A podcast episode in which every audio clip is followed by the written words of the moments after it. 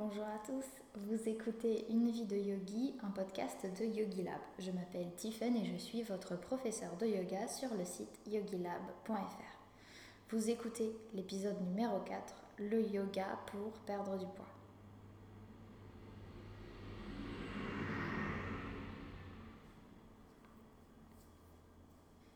C'est une question qui revient très souvent et que j'ai déjà abordée dans une vidéo YouTube.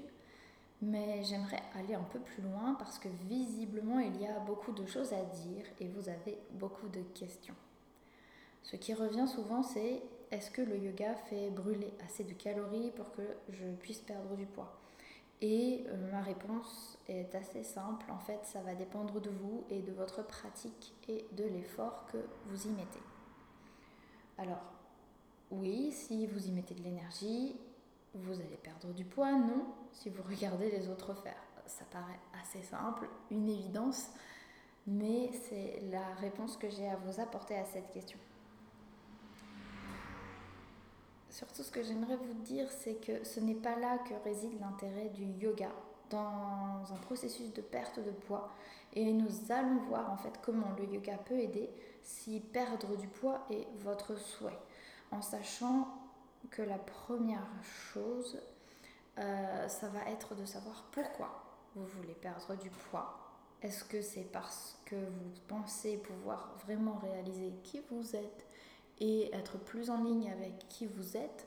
Ou est-ce que c'est pour rentrer dans des codes spécifiques qu'on vous a imposés? Mais ça, je vous en parle un petit peu plus dans la vidéo. Donc ici, je voudrais vous le préciser dès maintenant, je ne suis pas en train de vous dire que vous devez perdre du poids, je ne suis pas en train de vous dire que, euh, vous devez venir faire du yoga avec moi pour perdre du poids, je ne souhaite pas véhiculer ce message, ce n'est pas du tout euh, l'objectif de Yogi Lab. Ce n'est pas de vous dire euh, venez pratiquer avec nous, vous allez transpirer, vous allez perdre du poids. C'est trop facile, c'est trop facile de vendre des cours comme ça. Et c'est mon point de vue personnel, celui que je véhicule euh, sur mon compte personnel Instagram, mais aussi sur le compte Yogi Lab, sur le site, pendant tous mes cours. Et c'est aussi le message que nous véhiculons avec les autres professeurs. Nous ne sommes pas là pour ça. Nous ne sommes pas là pour vous dire quel poids vous devez faire. Nous ne sommes pas là pour vous dire à quoi vous devez ressembler.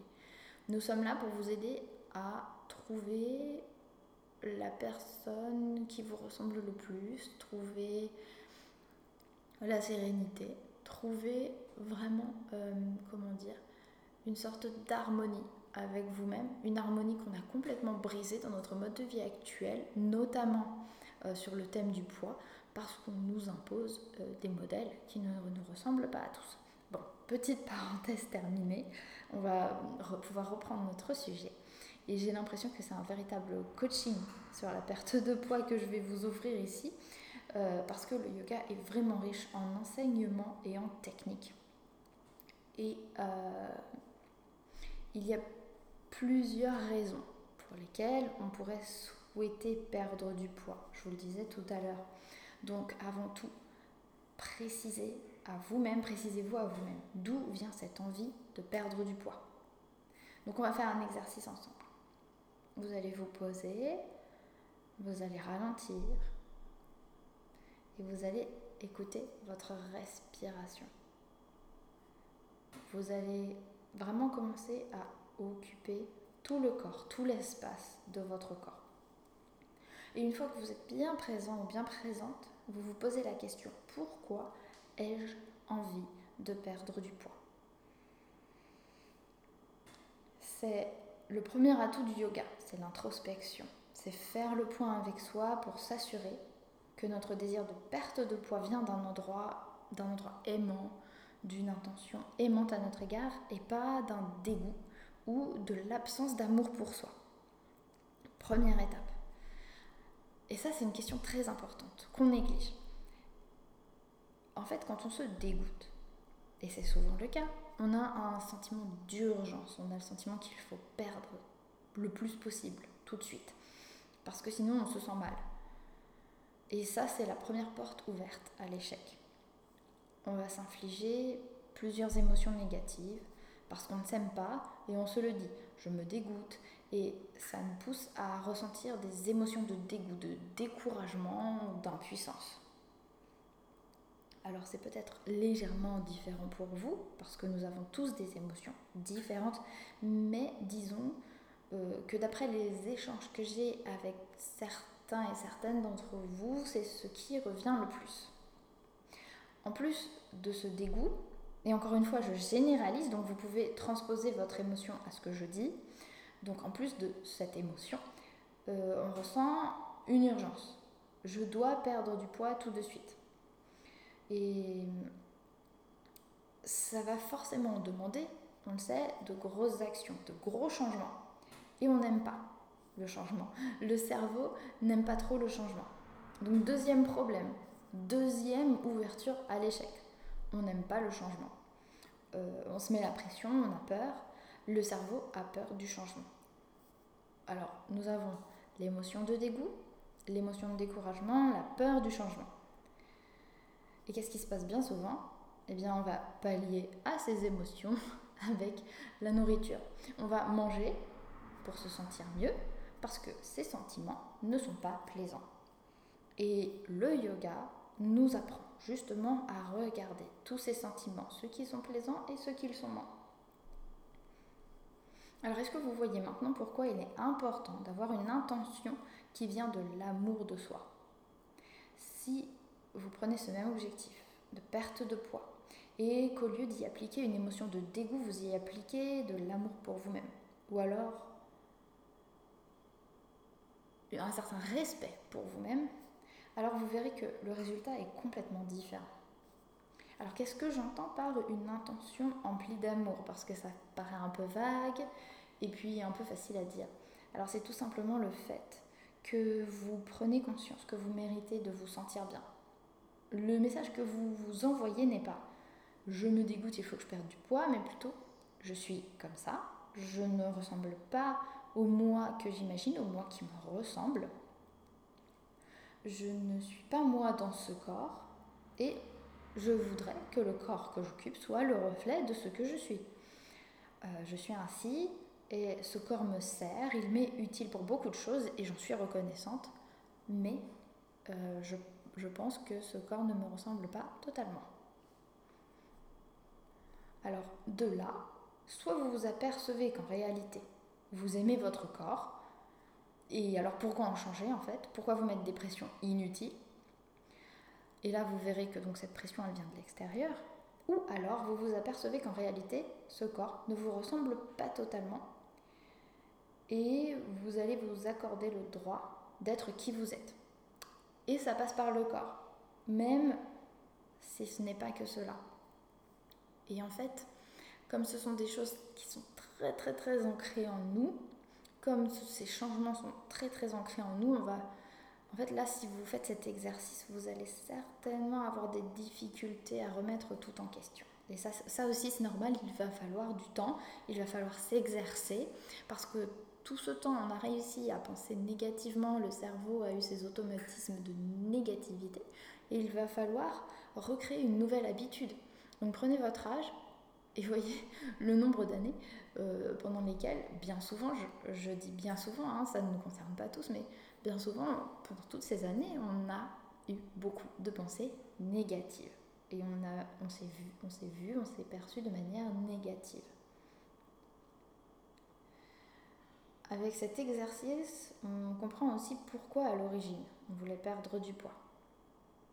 Et souvent, c'est parce qu'on nous impose un modèle de beauté. Alors, mes propos euh, vont peut-être vous paraître extrêmes. Euh, c'est une comparaison un peu extrême, mais euh, en fait, on critique. On critique par exemple le communisme en politique comme un modèle extrémiste, parce que tout le monde doit être pareil. Mais alors, pourquoi est-ce que ça ne saute pas aux yeux de tout le monde quand il s'agit de beauté? Pourquoi, encore aujourd'hui, même si les choses évoluent, on a en tête un seul modèle de beauté qui est je suis mince, euh, je suis musclée, je n'ai pas de cellulite, j'ai des cheveux qui brillent, euh, des sourcils dessinés et j'en passe. On est censé tous se ressembler. Et heureusement qu'il y a des personnes qui sont là pour faire bouger les choses, euh, comme Yasmine, que vous connaissez sous le nom d'Elikileuse, qui a réalisé avec nous plusieurs vidéos, que vous pouvez d'ailleurs euh, trouver sur YouTube, et euh, une un petit peu plus intime sur le site YogiLab. Et dans ces vidéos, Yasmine nous explique justement sa relation au corps, et elle applique cela à la pratique du yoga. et c'est super intéressant. Pour moi, Yasmine est une personne qui m'a beaucoup inspirée et qui m'a beaucoup aidé dans le travail de l'acceptation de soi. Bon, je vais faire une parenthèse perso en vous parlant d'une conversation que j'ai justement eue avec Yasmine. Euh, vous, pouvez, vous pouvez avancer un petit peu pour retrouver la deuxième partie du podcast. Nous allons parler concrètement de comment utiliser le yoga pour perdre du poids si vous n'avez pas envie d'entendre cette petite parenthèse. Alors, euh, je pense que cet échange est justement très intéressant par rapport au sujet de conversation.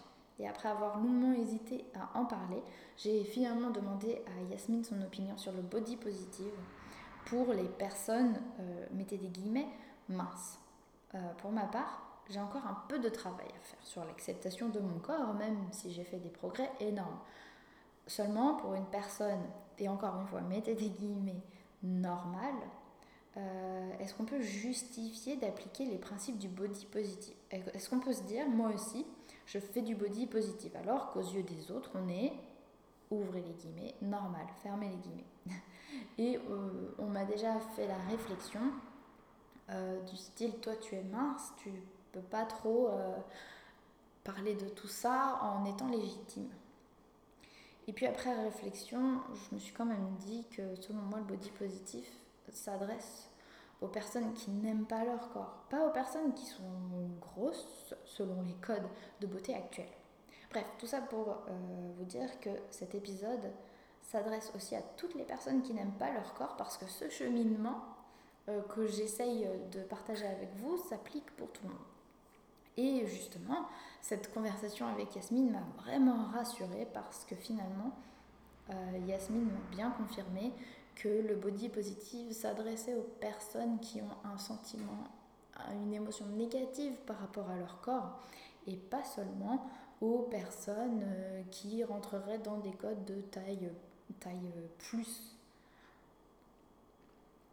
On va revenir donc à notre podcast, à notre sujet.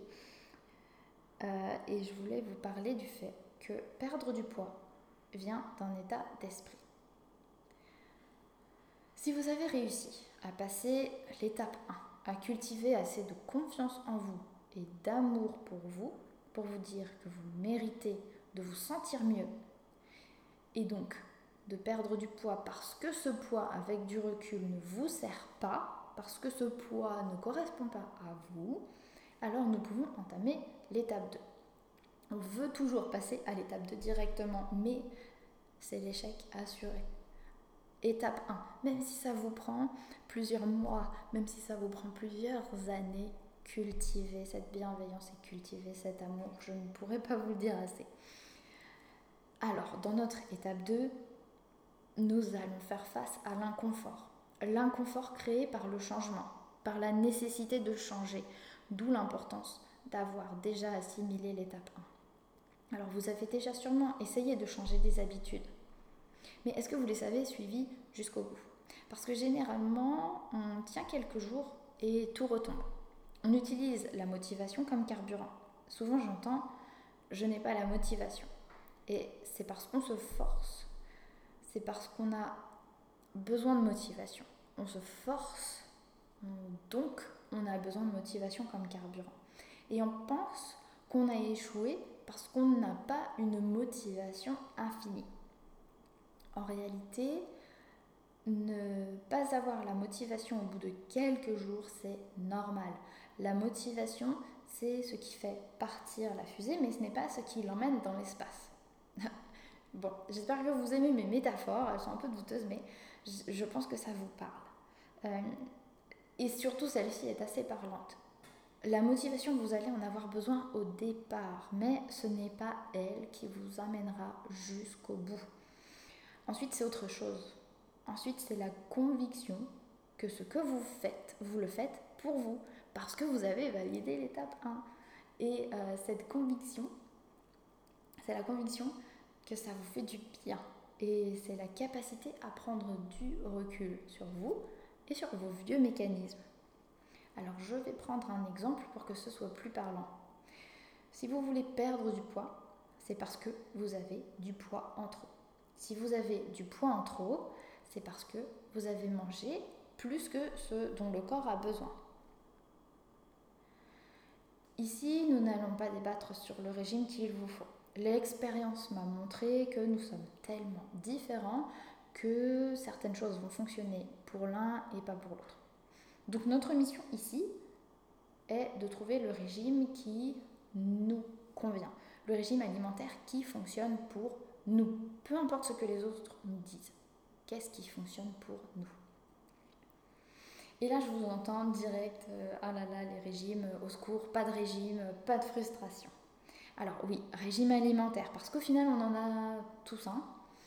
Nous avons tous imposé nos propres restrictions, ou alors elles nous ont été imposées euh, par exemple, si vous avez des allergies ou si vous avez des intolérances. Donc, si vous préférez, si le mot régime vous donne des boutons, on va parler d'habitudes alimentaires. Mais euh, la, différence est, infime. Dans les deux cas, dans nos habitudes alimentaires, il y a des restrictions. Forcément, on a tous nos préférences. Alors là, je vais toucher un sujet un petit peu sensible et je vais aller à l'encontre de ce que beaucoup de diététiciens et de nutritionnistes disent. Euh, parce que récemment, quand j'ai parlé euh, du régime cétogène, euh, vous pourrez retrouver ça sur ma chaîne YouTube personnelle, je vous mettrai les liens en description, on a tout de suite fait une remarque. Et ça, mais on me l'a fait, mais je ne compte même plus le nombre de fois qu'on me l'a fait sur Instagram tu parles de régime, c'est dangereux, ça va créer de la frustration, etc., etc., etc. Alors, justement, la frustration, parlons-en. Pourquoi Quand il s'agit d'alimentation, la frustration est une émotion à éviter? Est-ce que c'est quelque chose euh, qu'on évite dans tous les aspects de notre vie? Je vais tout de suite clarifier les choses je ne pense pas qu'il faut que vous fassiez des régimes. Et je ne vous dis pas de faire un régime, de suivre un régime. Mais je ne vous dis pas non plus d'éviter la frustration. Et là, c'est la yogi qui va parler, évidemment. Parce que la frustration, c'est une émotion. Et comme toutes les émotions, elle est la bienvenue. En yoga, on accueille toutes les émotions. Pendant une pratique de yoga, on accueille toutes les émotions. Et je vais vous épargnez bien des peines. La peur de ressentir la frustration est bien pire que le sentiment de frustration lui-même. Le résultat des actions que vous prenez pour éviter la frustration sont pires que le résultat des actions que vous prenez pour éviter la frustration. Je vais vous le redire, juste pour que ça rentre. La peur de ressentir la frustration est bien pire que le sentiment de frustration lui-même. Et le résultat des actions que vous prenez pour éviter la frustration sont pires que est pire que le résultat des actions que vous prenez pour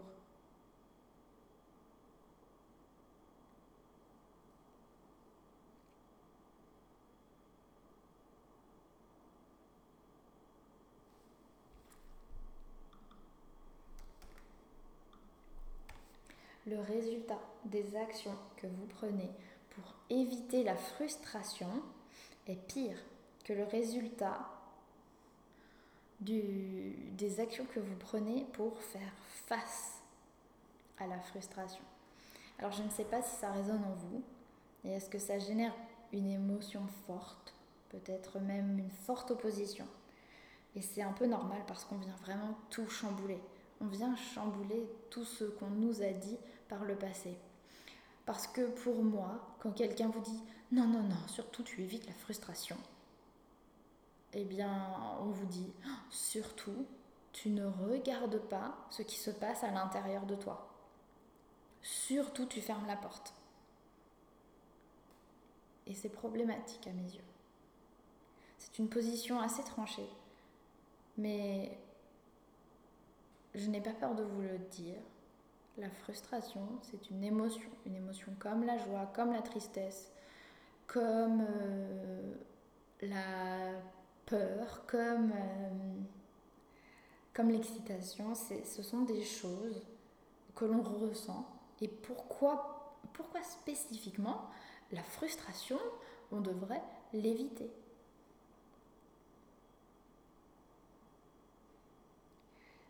J'ai même hésité à partager avec vous cette opinion,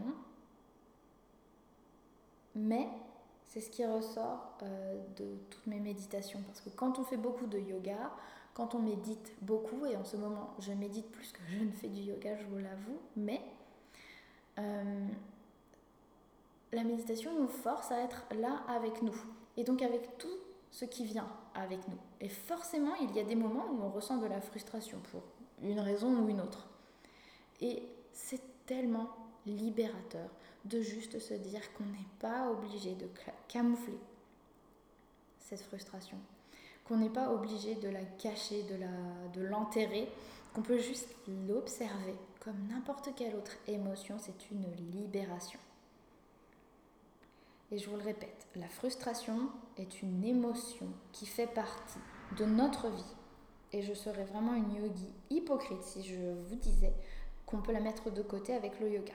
Au contraire, avec le yoga, on va l'accueillir et on apprend à la gérer, comme toutes les autres émotions. Et c'est là que le travail commence. Parce que on peut se demander pourquoi je ressens cette frustration. Et comme tout yogi qui se respecte, il faut aller chercher à l'intérieur et on s'aperçoit que cette frustration, on l'a créée de toutes pièces. Alors, encore une fois, c'est assez dérangeant à entendre. Et puis soudain, c'est libérateur. Si je crée moi-même cette émotion, alors je peux créer une émotion contraire. Alors, on va refaire le chemin ensemble. Je suis frustrée. D'où vient la frustration? Est-ce que c'est du fait que j'ai associé la nourriture à un plaisir? Peut-être à un échappatoire et que comme la nourriture dans notre société est facilement accessible, j'y vais à cœur joie, je me fais plaisir, euh, ouvrez les guillemets, je l'ai bien mérité. Euh, ça, je le lis et je l'entends très souvent quand j'échange avec vous. L'alimentation est synonyme de plaisir dans notre culture. Seulement, le rôle premier de l'alimentation, c'est de nourrir le corps, pas de nous faire plaisir. Alors je ne vous dis pas euh, que vous ne pouvez pas chercher du plaisir dans votre alimentation. Seulement, on va remettre les choses dans l'ordre. Manger, c'est pour satisfaire un besoin vital, le besoin de faire le plein de minéraux, de vitamines et de nutriments. Et bien souvent, nous mangeons pour autre chose. Nous mangeons quand nous n'avons pas faim. Alors, est-ce que vous avez remarqué que souvent, si vous mangez hors des repas, ou si vous mangez trop, c'est-à-dire quand vous n'avez plus faim, c'est parce que vous vous ennuyez, ou parce que vous avez une contrariété, ou parce que vous êtes stressé. Et souvent, il y a un sentiment d'urgence et de perte de contrôle. En tout cas, encore une fois, c'est ce qui revient beaucoup quand j'échange avec vous. Et ça, on en parlera dans un autre épisode du podcast, cette notion de contrôle. Mais vous voyez un indice ici. En fait, on mange pour éviter de ressentir. On fait du yoga pour ressentir. Alors on peut faire du yoga avec l'intention de se vider la tête et de ne rien ressentir, de s'occuper l'esprit, ça c'est tout à fait possible. Euh, parce que le yoga, c'est vous qui faites votre pratique, c'est vous qui choisissez à quoi elle vous sert. Euh, et en plus, là, je vous parle spécifiquement du fait de manger pour éviter une émotion, mais ça peut aussi être le fait de faire un sport intensément, de faire le ménage euh, frénétiquement dans sa maison, de jardiner, euh, d'arracher toutes les mauvaises herbes, de sortir courir, de nager, euh, de prendre de l'alcool, de fumer. Il y a des tas de façons de ne pas ressentir. Ce sont des distractions pour l'esprit.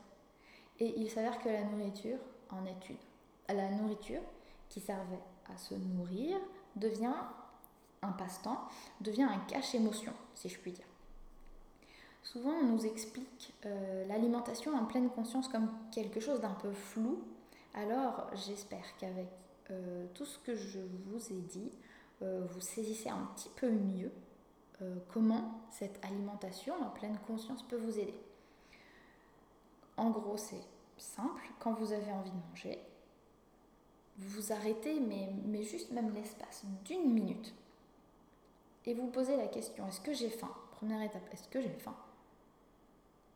Si vous avez fait le travail en amont d'initier votre changement, votre perte de poids avec une intention aimante, donc toujours, on en revient à notre étape 1.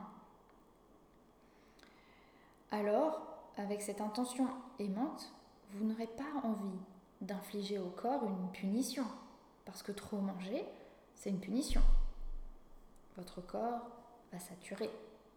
Ce n'est pas positif pour lui. Si vous partez d'une émotion de dégoût, alors vous mangerez, pour plusieurs raisons. Parce que nous sommes des êtres très complexes, vous mangerez parce que vous voulez éviter cette sensation de dégoût, parce que de toute façon vous vous détestez, vous ne méritez pas mieux, c'est un peu de l'auto-sabotage, mais ça aussi on en parlera plus tard. Souvenez-vous que le cerveau aime le confort. Le cerveau aime être rassuré, il aime ce qu'il connaît. Le cerveau connaît la nourriture. C'est beaucoup plus confortable que l'inconnu d'une émotion, jusqu'à ce que vous connaissiez cette émotion. Mais il faut faire ce petit travail de départ de, de partir à sa connaissance.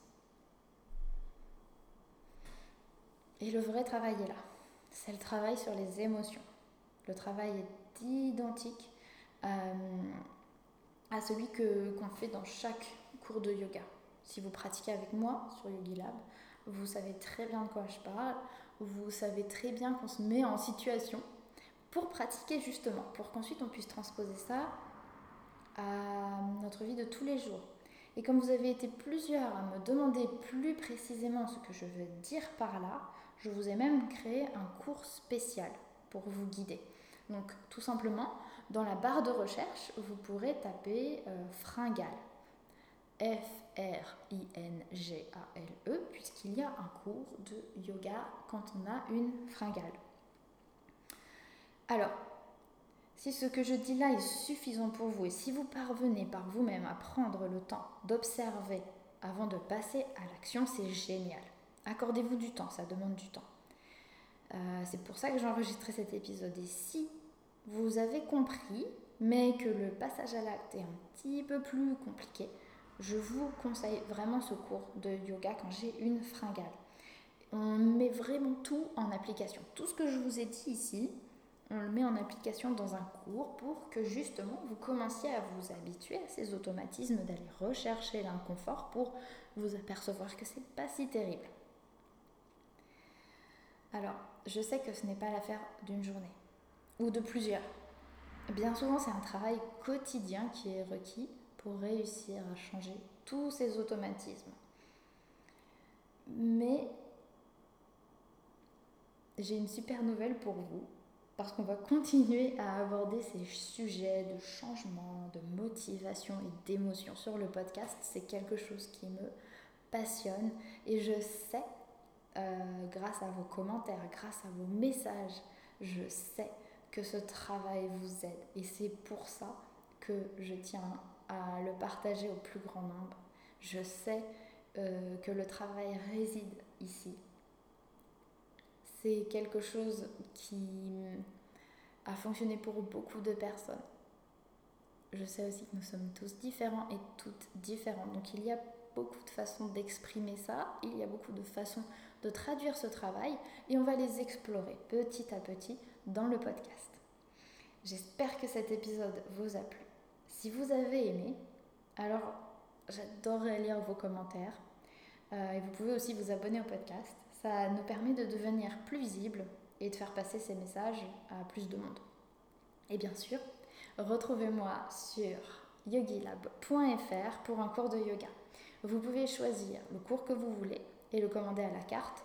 Ou alors vous pouvez vous abonner et avoir un accès illimité à tous les cours du site en sachant que nous vous offrons les 7 premiers jours de l'abonnement pour que vous puissiez tester. On est assez sûr de nous sur euh, le fait que vous allez aimer les cours. Et on met souvent en place des défis, spécialement pour les abonnés. Donc rejoignez-nous vite. Je vous remercie pour votre écoute et je vous dis à très bientôt les yogis. Prenez soin de vous.